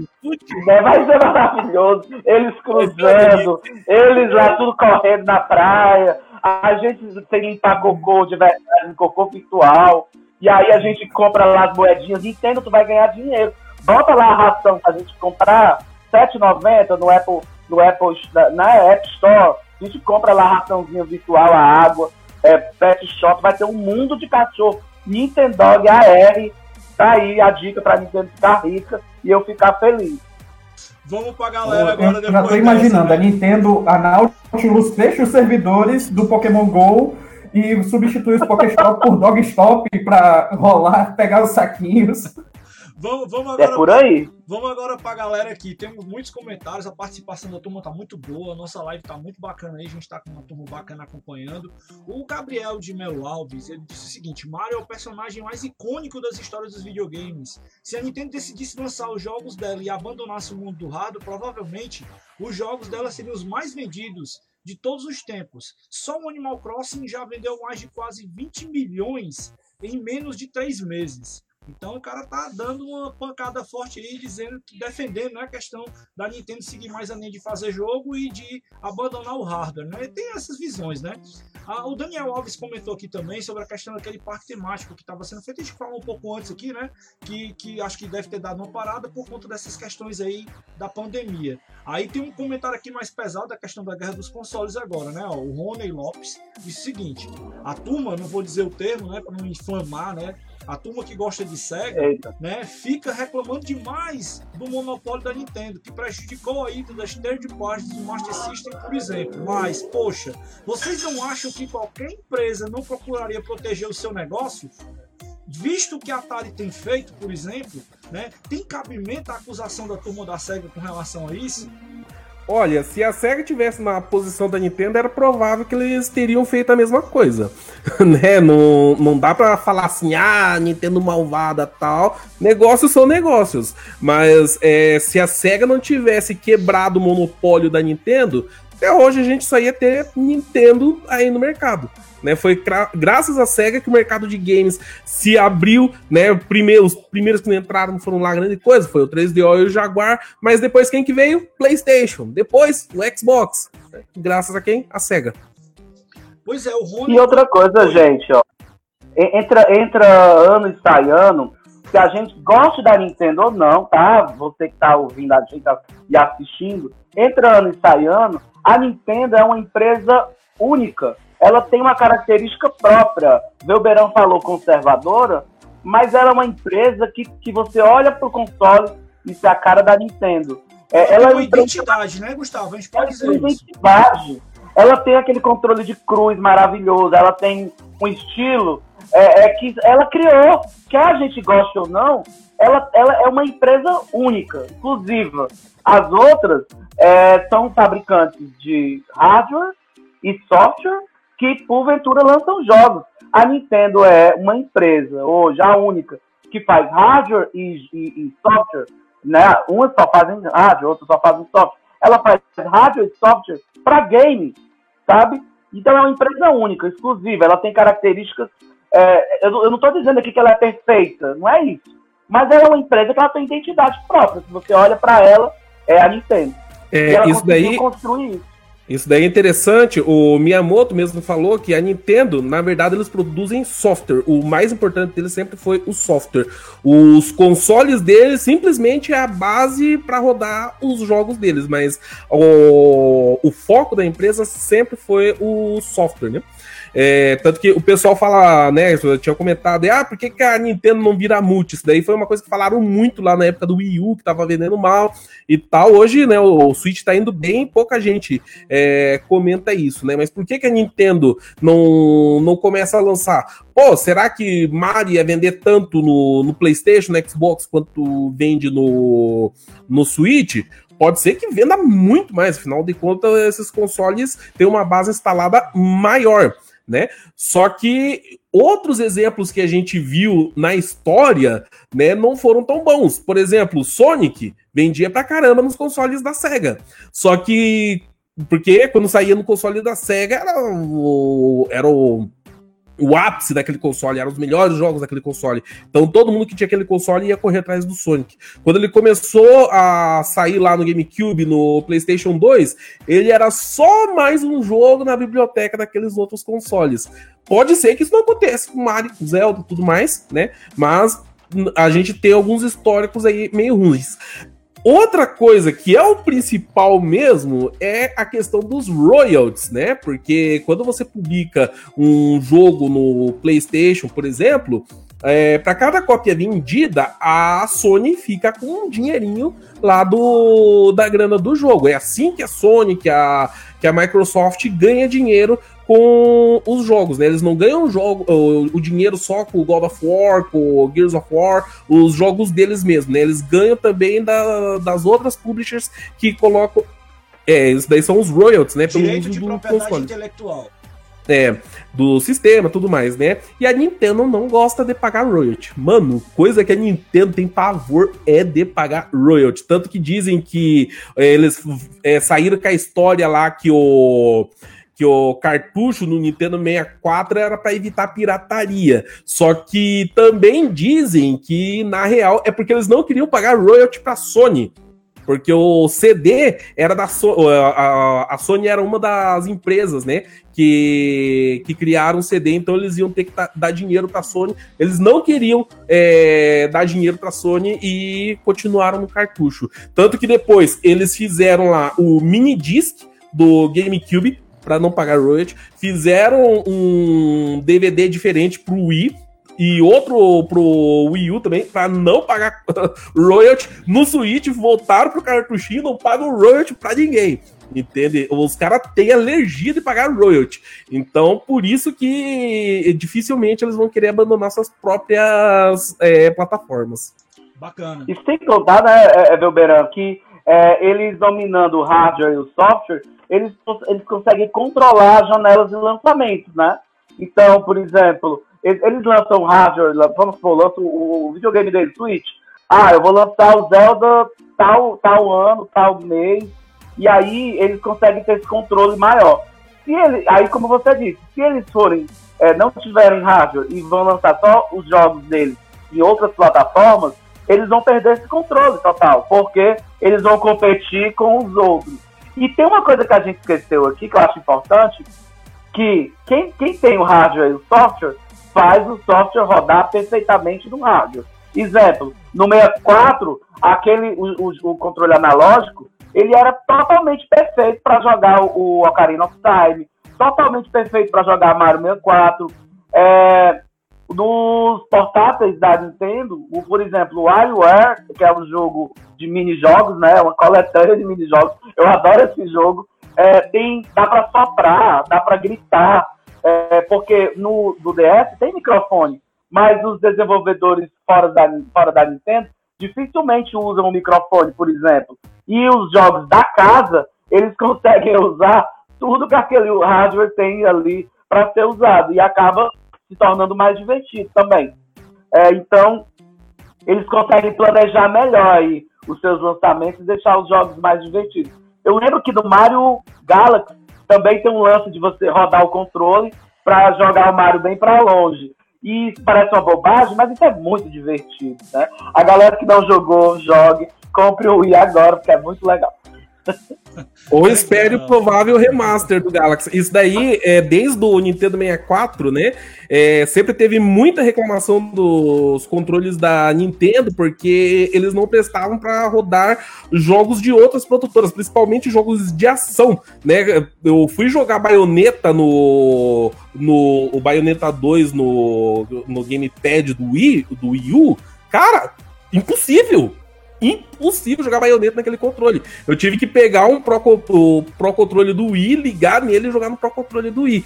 Mas é a lógica da Nintendo. Eles fazem os controles pensando nos seus próprios jogos e nos jogos da Nintendo funcionam perfeitamente. Os outros produtores que se virem. Muito legal, Não, muito legal. É, Pessoal, tem uma, é magnífico tem uma, mesmo. Só antes de passar aqui adiante, né? Tem umas colocações aqui que vocês deixaram a galera um pouquinho, em, é, digamos assim, é, ouriçadas, né? Vocês foram falar de coisas. Só É, foram falar de coisas revolucionárias, ó. O Rony disse o seguinte: olha só. até existe jogo de celular e tal, mas podem notar que nunca foi e é muito complicado um AAA lançado na plataforma de celular. Alguém imagina um GTA lançado simultaneamente em console e celular, por exemplo? O GTA 6, ele falou aqui, né? Ou então, uh, o público do celular é casual e ele acha que isso é mais difícil. Ou seja, né, a turma está aqui dizendo que o mercado de celular é necessário, mas ele tem um segmento específico para poder atender também. É. Ele ainda complementa dizendo que é casual e pay to win.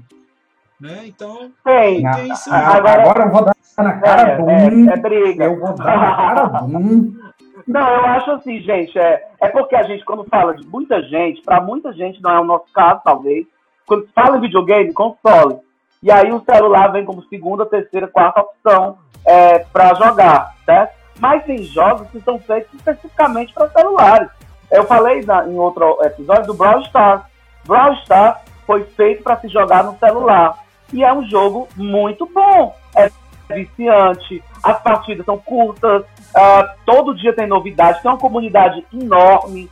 Então, assim, ele foi feito para o celular. Dificilmente um GTA vai sair para celular. E a Rockstar é tão boa que se ela lançasse um jogo para celular, como ela, ela lançaria um jogo adaptado, como aconteceu com Chinatown Wars, que saiu para o DS, saiu para o PSP e saiu para o iPad na época. Acho que para iPhone também, não lembro. Não está mais disponível no celular porque ele é de 32 bits, né? A Apple já tirou, o Android também já tirou. Mas quem tem é, DS tem excelente GTA portátil.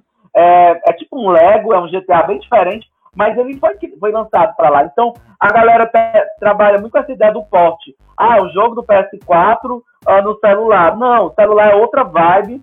Tem jogos excelentes para celular, mas é uma outra vibe, é uma outra, é uma outra necessidade. E aí, se você pegar o Android que tem N aparelhos, com N configurações, torna ainda mais complicado ainda. Eu entrei esses dias na página do suporte do Nintendo ou do Super Mario Run e tem lá, é, todo dia a Nintendo coloca, ah, deixamos de funcionar no Android tal, tal, tal. Porque assim tem, sei lá, mais de mil aparelhos, né, para fazer o, o jogo rodar. Não é tão fácil. Mas existem jogos específicos para celular que são maravilhosos. O próprio Mario, o Mario Kart que o Eric lembrou, ele é maravilhoso. Maravilhoso. Não deve nada pro, pro, pro Mario Kart de, de, de, de consoles portáteis da Nintendo. Agora é uma outra realidade, gente. Não vamos, adianta comparar. Vamos acalmar aqui um pouquinho os ânimos, né? Vamos retomar é, aqui a nossa ideia. Coisinha do meu coração. Mas é o seguinte, a gente tem uma outra Coisinha pergunta. do meu coração, eu quero aumentar um pouco. Né? No... Quer falar, Eric? Eu quero. Eu quero. Vá lá, vá lá. Jogo de celular, jogo de celular é casual. Fala isso pro, pro meu pai que tem mais de mil horas de Empire Puzzle. Mas vamos lá os jogos mobile realmente ele tem esse estigma de ser uma outra coisa, de não ter nada a ver com os jogos de console. Realmente, a maioria dos produtores eles vão para alguns estilos mais consagrados. Realmente, tipo o Match 3, tipo é, é, é, joguinho de aventura mais simples, mas, por exemplo, tem jogos de mobile muitíssimo bons. COD Mobile é maravilhoso. O, o, o Free Fire, ele anda fazendo atualizações e tá um jogo incrível de se jogar. Tá muito diferente do que ele começou há dois, três anos atrás. E ele pode ser hardcore sim. Code Mobile é um exemplo. É, eu estou jogando recentemente Asphalt 8, graças a um, um evento que está tendo nele. E Asphalt 8 é um jogo de corrida muitíssimo bom ainda. Tudo bem, tem, a, tem o 9, mas o 8 é muitíssimo bom, é muitíssimo divertido. É, deixa eu ver o que mais. Tem o, o famigerado, que o pessoal do mobile diz que é o, é o The Legend of Zelda para mobile, que é o Ocean Horror. Se eu não me engano, ele está na Apple Arcade também, que é um jogo de aventura muitíssimo bom. Ele lembra bastante Zelda, mas é muitíssimo bom. Quem tiver a chance, baixa nem que seja só a demo dele, que está disponível Android e iOS mas, assim, jogo mobile é só casual. Não é. Tem gente que é hardcore no estilo mobile. Tem gente que tem mais de duas mil horas de Candy Crush. é, é, não é não vamos dizer que é profissional de Candy Crush, mas que tem uma carga horária de jogo muito, muito elevadíssima. E também tem o, o, o fato de estarem aparecendo jogos é, competitivos mobile, tipo Gods of Boom, que é muito bom, o, o Brawl Stars, é muito bom, inclusive me revelou como o melhor Barley do Conjunto Ceará. É, Fire, que tem um competitivo bom, Clash, of, Clash Royale, que tem um competitivo muitíssimo interessante. Então, é, casual, se você quiser ver assim, porque dá para ser bem hardcore nos jogos mobile. Muito bom. E eu acho que falta o pessoal descobrir como fazer os jogos. Não dá para fazer um GTA 6 lançamento simultâneo. Mas, por exemplo, tem a Game Loft que faz a série Gangsta, que é o GTA Mobile, praticamente. Quem quiser e tiver chance de experimentar, vale a pena também. Rapaz, se for falar de jogos mobile, o Eric pegou A e valendo, viu? É, mas, esse é negócio de pegar. O é defensor do mobilizando, eu tenho que explicar isso. Pessoal, pra quem não sabe, o Eric, tá certo? Ele é o, o, a pessoa que cuida da coluna mobilizando hoje na, na, no site da OSEG. Então, um cara que tem um profundo conhecimento de jogos mobile e que tá defendendo a causa aí, tá certo? De com razão, com razão e, e com justificativas, tá? Mas vamos abaixar um pouquinho o ânimo. O sol também tá baixando aqui na minha cara, ó, tá certo? Tá dando um solzão aqui gigante agora aqui na minha cara, mas vamos ver agora um pouco mais da contemporaneidade, né, do nosso amigo Miyamoto, né, voltando para nossa pauta. Podemos dizer que existe um Miyamoto antes e depois de Satoru Iwata. Cara, Iwata foi um cara muito significativo para Nintendo. Uma perda muito grande para o mercado de games também.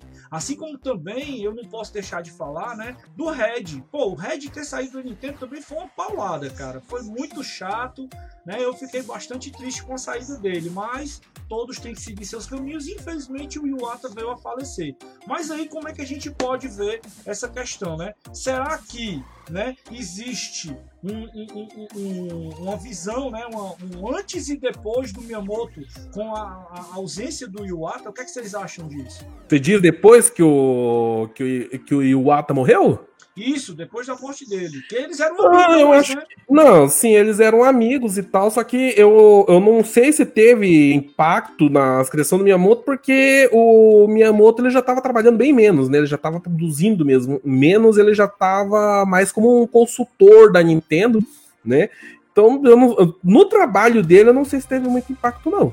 Não, eu acho que também não. Uh, é, o Miyamoto, ele, como o Velberão falou, já estava num cargo de, é, acho que é diretor representativo, é um cargo, uh, é mais um cargo, digamos, solene, né? De respeito que a Nintendo deve ter dado para ele. Uh, então, não, não, muda muito, não. Mas isso é bem comum nas grandes empresas, né? Tem gente que continua lá, é, digamos, sendo ouvido, mas que não necessariamente tem a obrigação de bater ponto todo dia naquele horário, entendeu? Hoje o Miyamoto está mais é, é, coordenando equipes né, de, de, é, de, jovens, de jovens desenvolvedores, né, de cuidando mais de, de indie games e é, se preocup, e preocupado mais com as novas gerações de desenvolvedores do que é, com grandes projetos assim. E isso já, já, já há um tempo. Legal. Tem um comentário aqui do Jonas que ele disse assim, fugindo, volta Eu um aqui, né? né? Soube que o Miyamoto, quando viu o F-02, ele disse o seguinte: vamos colocar um Mario em cima desse carro. E assim surgiu o Mario Kart. O que, que vocês acham disso? Será que foi verdade? Verdade, eu não sei se foi, mas eu me lembro de ter ouvido uma lenda assim. É, é, é, muito interessante o, o, as similaridades que os, os, dois jogos têm. Que os dois usam, acho que é o Mode 7, que é um chip da Nintendo que faz esse efeito Isso. 3D, que é o, o, o, que faz a pista rodar assim. Tanto que, para quem não sabe, o desenvolvimento do Mario Kart não é o kart que anda no mapa, é o mapa que anda por debaixo do kart. É, é, curioso, eu me lembro de ter ouvido uma história dessa, porém, se é verdade ou não, infelizmente não sei. Se alguém quiser comentar em cima, Não, porque, é, é porque eu uso mesmo, eu uso o Mode 7, né? E aí a galera deve fazer piada com isso. Se é verdade ou não, agora se for verdade, verdade ou não, foi criado um jogo incrível, né? O Mario Kart é um divisor de águas no Super Nintendo também. É, aqueles jogos de carrinho, de corrida, que a gente jogava antes, perderam total sentido, porque virou aquela velha festa que é jogar Mario Kart entre amigos, né? De jogar casco no outro, né? Da música ser divertida, é, enfim. verdade ou não, o legado do Mario Kart está aí. Até hoje é, é um jogado. A Nintendo, assim como outras grandes empresas, elas têm influência de pessoas. O, o, nosso prezado Miyamoto, ele com certeza tem uma grande influência na Nintendo. Mas assim como outras empresas grandes, como por exemplo a gente pode citar a Apple, o Jobs tinha uma influência gigantesca dentro da empresa e que ela sofreu com a sua ausência. Né? E o tempo passa, o tempo voa, a poupança bebendo né, a nova, mas o, o futuro chega. Então, pensando nessa questão do futuro, o que a gente poderia dizer, né? Com a ausência do Miyamoto. O que, que a Nintendo vai fazer? O que, que a Nintendo, como ela vai agir? Como seria o comportamento, tá certo? Da ausência dele, seja pela sua aposentadoria ou que Deus o livre aí, né? Que aconteça alguma coisa, tal. Ninguém tá livre, infelizmente, mas ele vem a, a, a não poder estar mais disponível. Eu tenho certeza que ele é um cara muito jovial, ele vai trabalhar aí até, sei lá, trocentos anos de idade. Tá certo ele é um cara muito, muito esperto, muito, muito ativo e tudo mais. A gente, toda vida que vê, ele é um cara muito é, é, é simpático nas conversas, nas participações que ele tem, que não são muitas, inclusive. A gente vê participação de algumas pessoas da Nintendo na mídia convencional, não é uma coisa tão, tão comum, mas toda vida que a gente vê, nós vemos que ele é uma pessoa bastante empolgada, bastante é, motivada no que ele faz. Mas um dia, né, ou a aposentadoria chega, ou as necessidades fazem com que ele mude de rumo. E aí, o que, é que vocês pensam a respeito disso? Tá certo? O que, é que, que, é que será da Nintendo sem o, o nosso Shigeru Miyamoto? Ai, que difícil. Eu acho difícil. Bem, é... o que que eu acho? Eu acho que a Nintendo ela vai continuar, ela vai tentar produzir Marios. Não vão ser tão interessantes como os Marios que saem hoje, tipo Odyssey, tipo Paper Mario Color Splash, ou então os RPGs do Mario que tinham no DS. Eu acho que vai perder um pouco o impacto que o Mario tem, mas a Nintendo ainda vai continuar bem. Por exemplo, as, as novas IPs da Nintendo, como Splatoon, estão aí de vento em polpa. Arms não deu tanto certo, eu, se eu não me engano. Arms foi um sucesso de época. É, explodiu na época que saiu, mas depois esfriou, deixou a peteca cair. A Nintendo ela tem muitas propriedades intelectuais muito boas para trabalhar. Ela tem F0 debaixo do braço ainda, que ainda pode voltar ela vai continuar mantendo os Mario Karts. Eu acho que vai perder um pouco da criatividade que ela tem, mas eu acho que o impacto não vai ser tão grande como, por exemplo, foi a saída do Kojima da Konami. Alguém quer complementar? É, o, eu acho que o trabalho né, do Miyamoto na Nintendo ele já está feito. Ele conseguiu fazer, né, criar a cara da Nintendo e criar o formato dos jogos da Nintendo também. Além disso, né, é, ele treinou várias equipes, é, várias, é, vários funcionários da Nintendo lá para seguir o trabalho dele. Diz que o, o Splatoon mesmo, né, é, foi feito por uma equipe de pupilos do Miyamoto que foram treinados por ele para criar o jogo, né? Ah, no Japão, virou um sucesso do caramba, né? É um dos jogos de tiro mais famoso do Japão. Então eu acho que o a fórmula Miyamoto já está bem impregnada na Nintendo e vai durar aí mesmo depois que ele sair por uma razão ou outra, né? Eu acho que cabe até o bolão aí, porque ele não tá dando sinais de que quer se aposentar, apesar de estar tá com quase 70 anos, eu acho que é 67 anos aí, ele não tá dando nenhum sinal de que quer se aposentar, né? Então vamos ver aí como uh, o como que a saída dele da Nintendo vai acontecer. Se vai ser voluntária, se vai ser é, forçada, ou então vai ser daqueles que vai trabalhar até bater as botas, né? Pode acontecer também. O cara Eu aposto em voluntária. Voluntária? Pode ser, pode ser. É, eu tô achando. É, eu tenho uma leve desconfiança que ele só vai sair morto da Nintendo. Uma leve desconfiança.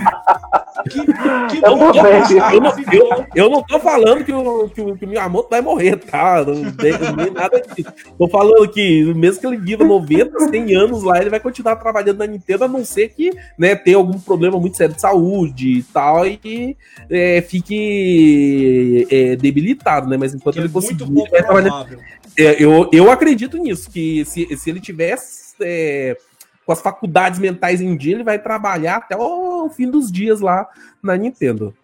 Mas, cara, não por acaso o Gustavo ficou para comentar por último essa pergunta. Porque eu acho que ele vai sentir não. uma tristeza muito grande. Não, é, é, eu tenho uma visão bem pragmática disso. É, algumas empresas, é, é, as, as, grandes empresas, né? Toda empresa é muito grande, tem o conselho de administração, né? Que o conselho de acionistas e esse conselho de administração que conversa com os acionistas e que é, manipula tudo, né? É, quando eu digo manipula é no sentido de dizer escolhe o presidente, escolhe o executivo, não sei de quê. Esses conselhos eles já sabem que as empresas não podem ficar à mercê de uma única pessoa, né? Todas elas sabem disso. E aí elas vão criando herdeiros, vão é, é, criando a cultura organizacional. O Steve Jobs saiu da Apple, por exemplo, mas o trabalho da Apple continua sendo feito. Você fala, ah, não tem criatividade, não tem isso, não tem aquilo. Isso é uma outra história, mas o trabalho continua sendo feito. Então, assim, é, o Miyamoto, ele tem a cara da Nintendo, mas a Nintendo tem a cara dele. É, ele, eles conseguiram, durante muito tempo, fazer com que essas histórias andassem em paralelo. E a Nintendo é uma empresa muito sólida né, é, culturalmente falando. Né? É uma empresa sólida, tem uma imagem ali é, muito bem construída. Então, com certeza, os acionistas já, imagine, já imaginam a aposentadoria para ele e já tem trabalhado, que é o que o Weberão falou, para é, treinar a, a, as equipes para que a cultura, para que a, o legado dele continue sendo utilizado lá dentro. E eu percebo isso com muita naturalidade. Agora, eu Gustavo, concordo, eu acho que. Gustavo, só uma coisinha. É. É, você falou em legado, mas a galera tá comentando aqui. Será que ele já tem uma estrelinha na calçada da fama? É, é lá dentro da Nintendo? Ah, eu, eu não, sei. Eles perguntaram se ele tem uma, uma estrela na calçada da fama. É, é, é, gente, é, eu, não, eu acho que ele não vai dar uma rasteira na Nintendo, não, e acho que a Nintendo também não vai dar uma rasteira nele, não. Eu acho que ele só tá de lá morto, sabe? É, mesmo se acontecer algum problema de saúde mesmo, concordo com o Beran, mas é, eu, eu não acho que ele vai sair e montar uma outra empresa e montar um estúdio, eu não acho que não. É, a relação dele com a Nintendo é bem, bem é, intrínseca, que fala, é chique, é assim que fala, chique. É uma ele, relação muito. Ele já teve muita oportunidade de fazer isso e não fez, então não vai ser agora depois de velho que vai fazer, mano. É, de, é, já, já, teve muita especulação que o Miyamoto ia fazer o estúdio dele e tal, né? Duvido muito e que isso aconteça. Tá, é, e ele tá trabalhando nos parques, gente. Os parques não saíram ainda, né? Depois da pandemia tem muita coisa para fazer. Ele vai testar os parques, ele vai dar muita entrevista ainda por esses parques, né? Então, se tem um parque do Japão, tem um parque da Flórida. É, então, assim, uh, que a gente vai querer viajar. Já acho que a UCEG já deve começar a organizar os pacotes para conhecer os parques com o Velberan, né? Vai ser o olha guia. aí as coisas melhorando, olha as coisas melhorando. Olha aí, Velberan, tô te dando uma dica de business para depois da pandemia. Vocês lembram no, nos anos 90 que o pessoal ia para Disney de Estela Barros com os astros da Malhação? Vamos, cara, tá velho. Putz, vamos fazer trip, trip pra, pro Mario World lá com o Nintendo velho. Ah, delícia. Eu vou me sentir o Roberto Carlos no Cruzeiro. Isaquiel, você já foi pra Disney de Estela Barros com os astros da malhação. Não, fui não, cara. Fui não. Eu fui agora, recentemente, com a minha esposa e meu filho. Foi mais divertido. Olha só. Mas é isso, gente. Ele é muito bom, pessoal, muito bom mesmo. Nesse clima bacana, né? Que a gente tá aqui, a conversa tá excelente. Se a gente deixar, a gente vai passar aqui um tempo gigantesco, tá certo? É, falando, comentando, porque a gente gosta disso falar de games, falar da história, conhecer. Esse é o papel que nós da União Cearense de Gamers queremos, queremos passar para vocês. É de dizer que os jogos vão além. A gente tem uma visão do que a história conta, do que os personagens que estão nos jogos contam e de quem fazem essas histórias acontecerem. Esse foi o nosso Quebrando o Controle, tá certo? Número 33. Eu agora vou deixar a palavra final aí com os nossos convidados, tá certo? Para que eles deixem aí suas mensagens, deixem aí seus recadinhos, falem dos seus trabalhos que estão atuando atualmente e que a gente possa em breve se encontrar em outras conversas, em outros bate-papos novamente. Vamos começar pelo mais animado aí, vamos começar pela palavra final do Gustavo, depois a gente passa para o Eric e a gente finaliza com o nosso convidado muito mais que especial, nosso amigo aí, Belberan, tá? gente, me sigam nas redes sociais, arroba Vieira com dois E's. E é isso, vamos jogar, vamos conversar, meu povo.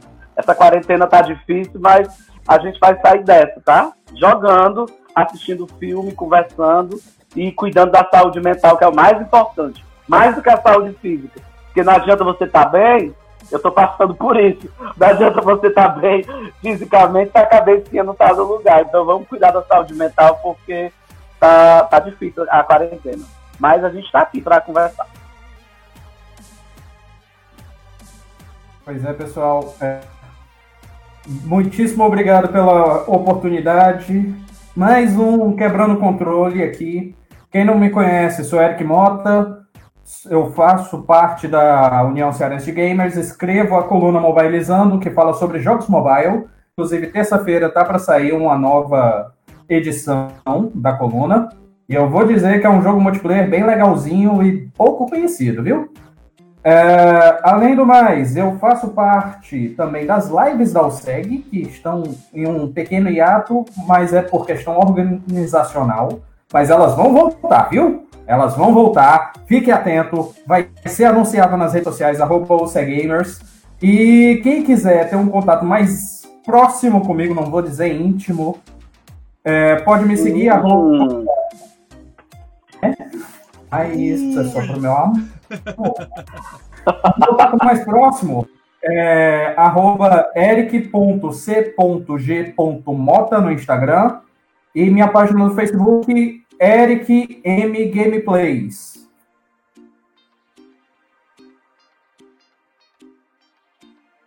Isso aí, pessoal. Espero que vocês tenham curtido o bate-papo aí. Para quem não me segue ainda, né? Só procurar ver o Beran em, no Twitter, no Instagram ou no YouTube, você acha lá os meus canais. Tem o meu livro também no meu tempo. É, no meu tempo as coisas eram diferentes, escrito por mimzinho mesmo, que conto minhas histórias com videogames, muitos causos de locadoras, fliperamas e muito mais. Teve um atraso enorme para para sair por causa da epidemia e atrasou todos o, todo o nosso cronograma, mas agora ele está quase prontinho aí para ser entregue. Então fique de olho que logo, logo vão ter novidades aí. Quem não, é, não garantiu ainda o seu, pode é, fazer a compra logo, logo. E é isso aí. Então, lembrando, né, que Nintendo é muito bom, mas a SEGA é melhor. É isso aí. Ó, tinha que contar a minha, tinha que contar a minha, tinha que contar a minha. Desculpa, desculpa. O cara guardou pro final a trollada, velho. É isso daí, Falou!